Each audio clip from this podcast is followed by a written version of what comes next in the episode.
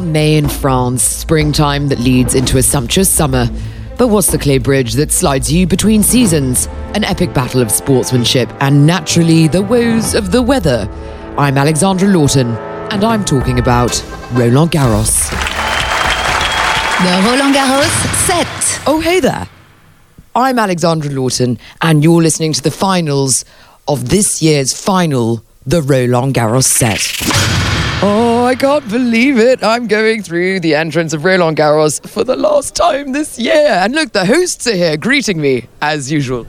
Hello, yeah, it's been a very uh, nice three weeks. We've seen Nadal, Federer, and a lot of beautiful people, and it's been an amazing time with our friends. All walks of life. You've seen people from all corners of the world. We have seen a lot of uh, players, also the good players and uh, the all the players. So the, that was fun. Three weeks of uh, we had uh, great fun. Nadal or Dominic Thiem? Here is the Nadal house. Mm, Nobody's can beat him. It's the Nadal house. Nadal house, Nadal's house. And I think uh, for the next three years, Nadal will win. Are you willing to stake your life on it? Uh, maybe. Uh, I'm only joking. I don't. I don't want to know. We are in love with Nadal at our gates. It's the best, the best. Can I have a? Come on, Rafa! Come on, team! Come on, Rafa! on. That's pathetic. Everyone, get closer together. One, two, three. Come on, Rafa! It's the final Rafa versus Dominic Thiem, but always said Thiem was the dangerous floater in this competition. Who's going to take the cake though, or uh, the cake? As it were. Sorry, uh, it, it had to be done. Two guys that visibly go to their very limits when on court. This final is going to get really raw. I can just feel it. But before we reach the climactic end of Roland Garros, I'm off to meet someone that's very close to one of today's finalists. Ooh. It's the final day, and of course, we're saving the best till last. I'm in the village of Roland Garros with. Hi, my name is Benito Perez Barbadillo, and I work with Rafa Nadal on his communications. Ah, so you're Nadal's agent. Sort of, uh, PR agent. Everybody tells me that Rafa is a really, really good guy. I mean, during this podcast and b- before this podcast, this is true. It is true. He's um he's a guy who's managed to stay on Earth, if you want to put it that way, Down to earth. down to Earth, and uh, Stay on earth. yeah, he's staying on Earth. Well, you know, they call him the Martians and things like that to Roger and Rafa and all that stuff. He's a normal guy. He's a guy likes to do the normal things, and um, and no no big diva or divo or whatever it is. Yes. okay, because everyone tells me he's such a good, good guy, you must know one bad thing about him. Come on. Of course, but I'm his PR guy. I'm not going to tell you. yes. Okay, what's his favorite food? On that, you see, that's one of the bad things he's got because he always eats the same thing. He loves fish, and so it's fish, fish, fish, salads, and things like that. But no meat, and um, yeah, lately no pasta. A lot of fish. He well, he's from an island, so he better like fish. No pasta as a tennis player. That's rare, isn't it? Mm, Yeah, but bread, a lot of bread with butter, so that's not very good either. But yeah, yeah, same things. He's had a, a bit of an interesting season. Rome, Madrid, and he's on form at Garros. He really, really wants it. You can see it. Just talk me through the season. Well, he started off pretty well in, uh, the Australian Open, but um, he reached the final, but he played really, really bad in the final. Didn't put a fight, which is not normal on him, and he lost in straight sets to Novak Djokovic. And then we went, uh, we know, we went to Acapulco, Indian Wells, and got injured in Indian Wells just before semifinals against Roger. Bad luck, couldn't play Miami, and then he just played really bad in Monte Carlo, which normally is a very good tournament for him. Um, that wasn't too good. Barcelona was not that good either, but then he managed to play better and then lost to Thiem, today's finalist. Uh, and then we went to Madrid. Didn't play that bad, lost to Tsitsipas, and then went to Rome again and got a very good win against uh, Novak in the final. So it was kind of weird for him not to win those clay court events, but he managed to win the one before Roland Garros, and now here we are. I know that he keeps his team very, very close to him. That's like family. But how do you advise someone that's already reached the top? How do you advise someone that is almost unadvisable? No, I think everybody needs advice. I, for example, I lost my father 25 years ago, and I would still love to have him around and ask for some advice. I think the most important thing is to tell him the truth. We can make mistakes. I'm sure we made a lot of mistakes. We just tell him the truth, what we think, and that way he can take the right decisions. He's old enough to take decisions. Just to go completely off the wall here, there's going to be a Nadal statue next year at Roland Garros. Are you worried that it's going to look like the bust of uh, Ronaldo in Madeira Airport? Um, just so you know, I'm giving him a picture. Well, this is uh, this is not Rafa, definitely. Yeah, and I hope it doesn't look like him. I'm sure they'll do a much better job. I think that the French are pretty good at doing. They're pretty artistic and they're pretty. Yeah, they have a lot of good taste. Does Rafa have the last say in uh, how it looks, or I don't think it would be nice of him to, to have the last say. It's an honor, I'm sure, and we'll have a great time next year uncovering, unveiling it, and then seeing if it looks like him or not. well, I can't wait to see it. I'm really looking forward to it. I have seen some drawings about it. You have. You've already seen some drawings. Oh, yeah. Who gave you the okay for him to do that underwear campaign? Was he more nervous about doing that than he was at any Grand Slam final? Uh, he's been nervous on a few things that are completely different from playing tennis. Yes, maybe that one was that was one, but I don't think it was the worst. Oh, what was the worst? Well, remember he did a video with Shakira. Uh, at the beginning, it was kind of How could I forget that? yeah. I think that's a more difficult. I think. Rafa and Federer are actually the same height and the same weight. It really doesn't look like that. I mean, how, how is that even possible? People, one thing that happens all the time is when people meet Rafa for the first time, they always say, "Wow, you're much taller than." Than you look on TV, and it's true because maybe the way his body is shaped, he looks smaller on TV, but the guy is very, very tall. He's 187, 186. Though they are actually the same uh, weight, apparently. I'm not sure they're the same weight uh, today. Not today. Okay, probably different. oh, this week, yeah. Yes, exactly. Well, yeah. You're with one of the best tennis players in the world. What advice would you give budding tennis players out there? To stay down to earth, to stay humble, be surrounded by the right people. I think it's very important to be surrounded by people who tell you exactly the truth and they tell you exactly what you need to do in order to have a good career and also become a better person. And do you think Rafa's come on a journey since his career skyrocketed? Well, I met Rafa when he was 15, and obviously he's a different person now. He's 33. Yeah, you, we all grow up. Not all. I didn't grow up much, but um, but we all grow up, and uh, he did grow up, and he's a different person. Although the basics of what he was is still there, and the you know what he did, you know the humbleness and all these things are still there. His game is very different. I mean, I remember here in Paris when people did not really know him, and they saw this very aggressive kid who was jumping around and celebrating all the points he was winning. I think he's a very different person. He's very he's much more calmed outside the court, and he's a very kind person, beautiful smile, and you know on court you don't see him smiling a lot.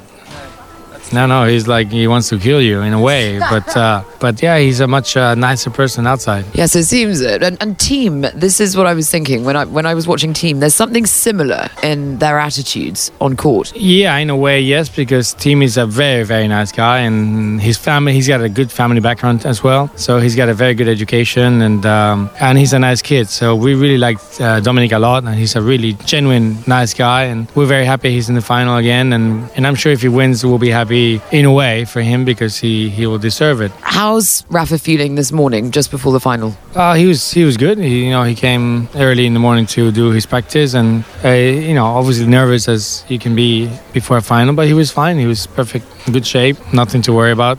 Just hope he plays well. Okay. Any pre-match rituals he does? So many. It will take us a long time to. Uh, it's not. It's not the shorts, the shoulders, and the ears, is it? that's only a. He says that's a routine to play. It's not superstition. It's nothing like that. It's just a routine. He says he's got his routines. You know, he's got a. You know his breakfast, and then he goes in the car, drives here, gets his things done, and then get ready for the match. Plays this thing called parchis. Well, it's something you guys don't know. It's in, something in Spain that, that people, especially kids, play. It's it's just a game. Like uh, you know, just check it online. Parchis. Parchis, Yes. just to take his mind off it, maybe. meant to compete. He's a he's a competitor. He loves to compete all the time, no matter what. So he was he's always competing. So he's gonna have his warm up. He's gonna have his lunch, and then play parchis, and then get ready for the match. He's gonna, that's brilliant. I wish you uh, and your whole team and Rafa the best of luck, and thank you for entertaining us all. Such an amazing Roland Garros this year. Thank you very much. It's a pleasure. The Roland Garros set. Just walking through, and there's a there's an electricity uh, in the air. Everyone's happy. Just bumped into two girls. Hello, guys. Hello. Hi. Rafa or Dominic? Rafa. I'm Spanish. Rafa. Oh, you're Spanish. Get out of here. Come on, you're biased. You're biased. Seriously though, are you uh, are you excited about the match? Yeah, of course. Yeah. What do you think the score's going to be? I have no idea. I, I hope Rafa's gonna win, and then that's the main idea. You're in the uh, of Chatrier today. Uh, no, we just went to see the finals now for the legend, but they're not going to see now the uh, Rafa. On the big screen? Yes. Yeah, we, we will st- uh, watch the big screen, obviously. It's going to be an amazing atmosphere. Keep it tight, keep it cool. One more, uh, one more thing. Can you say uh, for me, "Come on, Rafa"? Can you yell that? One, two, three. Come on, on, Wawrinka! Only joking. Did you know? Hi guys, it's the final. Where are you from? Who are you? Hi, we are from Germany. From from Munich. From Munich. You travelled all the way for the final. Yes, that's right. Got tickets? Yes. Uh, yes. The birthday present from my girlfriend. Who do you think is going to win?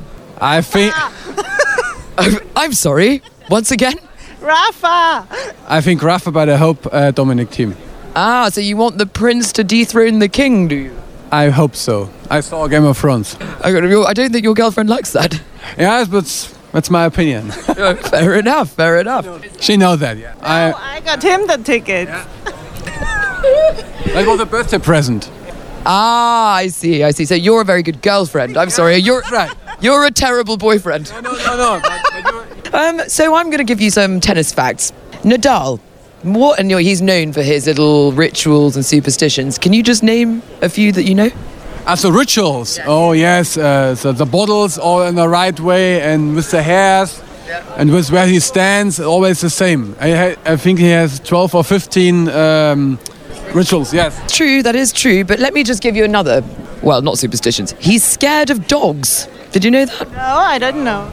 Um, and also, he's a shrewd golfer. Did you know that? I know that. He never compliments his opponents. Did you also know that? I didn't know that. And what about Dominic Thiem? Do you know anything about him? Nothing. He's from Austria. He's actual number four. Uh, his former trainer was uh, Günter Bresnik, and he's very good. He won this year ATP. That's enough. Ah, okay. No, you know a lot about Thiem. He's very good, yeah. Thiem's now beaten Nadal on clay as many times as Federer has. Ah, uh, two times. Exactly. He's also had a military stint, so six months service in Austria, and he managed that without missing any tournaments. When he finished in the military, he actually won his first uh, career title in Nice a month later. Good man of duty. Good man of duty. I like that. I like that. All right. Well, go Thiem, go Jocko. Only joking.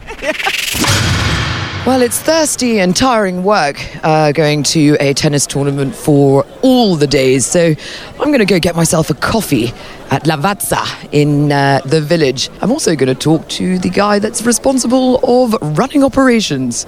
Stefan, Hello. what do you do here? Uh, I'm running everything around Lavazza in Roland Garros. Oh, wow, wow. So you're on form. I try. Okay, was it a good tournament? Oh, great, great. Yeah, it was. The guests were really happy. So if the guests are happy, I'm happy. Very nice games, uh, weather, and uh, and good food, and uh, yeah, that was a good tournament. I've had a lot of people, when I've asked them, what are you going to do after this tournament? They all say, I'm going to get some sleep. You work in a coffee emporium, so. I'm gonna get some sleep too. All right, well, lay off those coffees. Thank you so much. You catching the match? Uh, me? No. Uh, There's a match? I've heard that some people are playing tennis around here, but uh, I haven't had the chance to see them. So excited. I'm heading over to court Philippe Chatrier, and the match is about to get underway.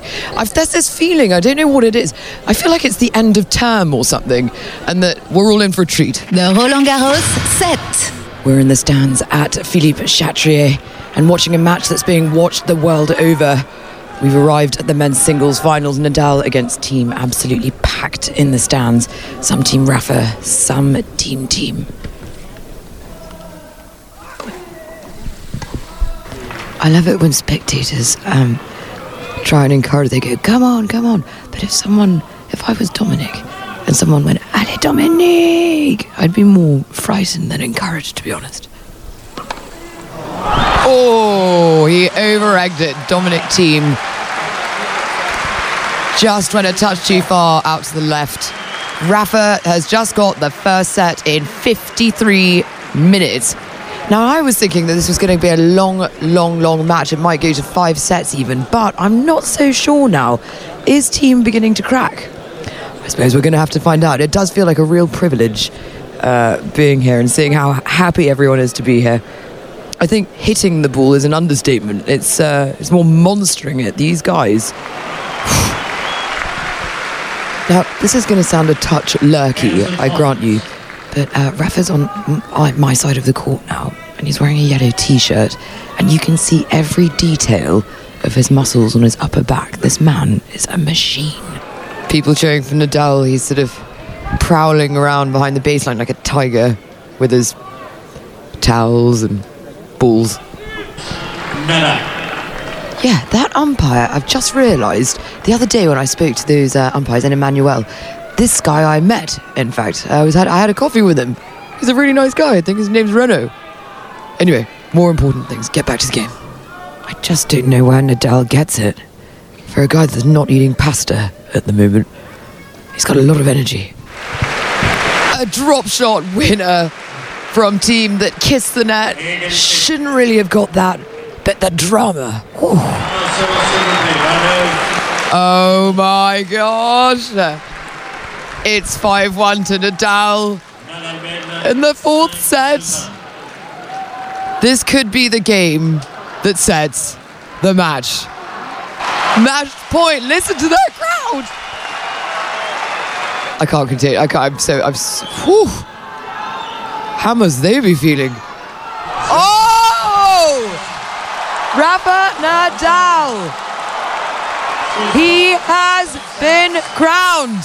He wins his 12th Roland Garros title. What an incredible match.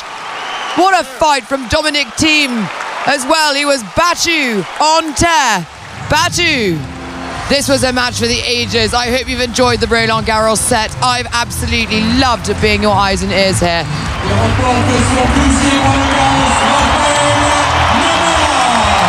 And Nadal is crying into his t-shirt. Clay all up his back as he fell to the ground when he won. He is fist pumping the air. He's waving at the audience. What a guy. What a Spaniard. What tennis.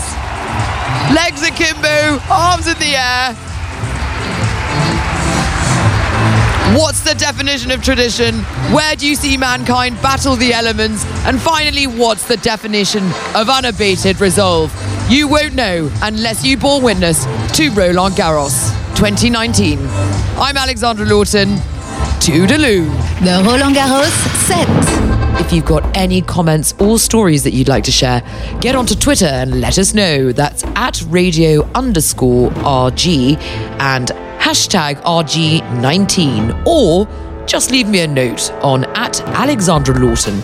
Toodaloo. Oh! He wins his 12th Roland Garros title. What an incredible match!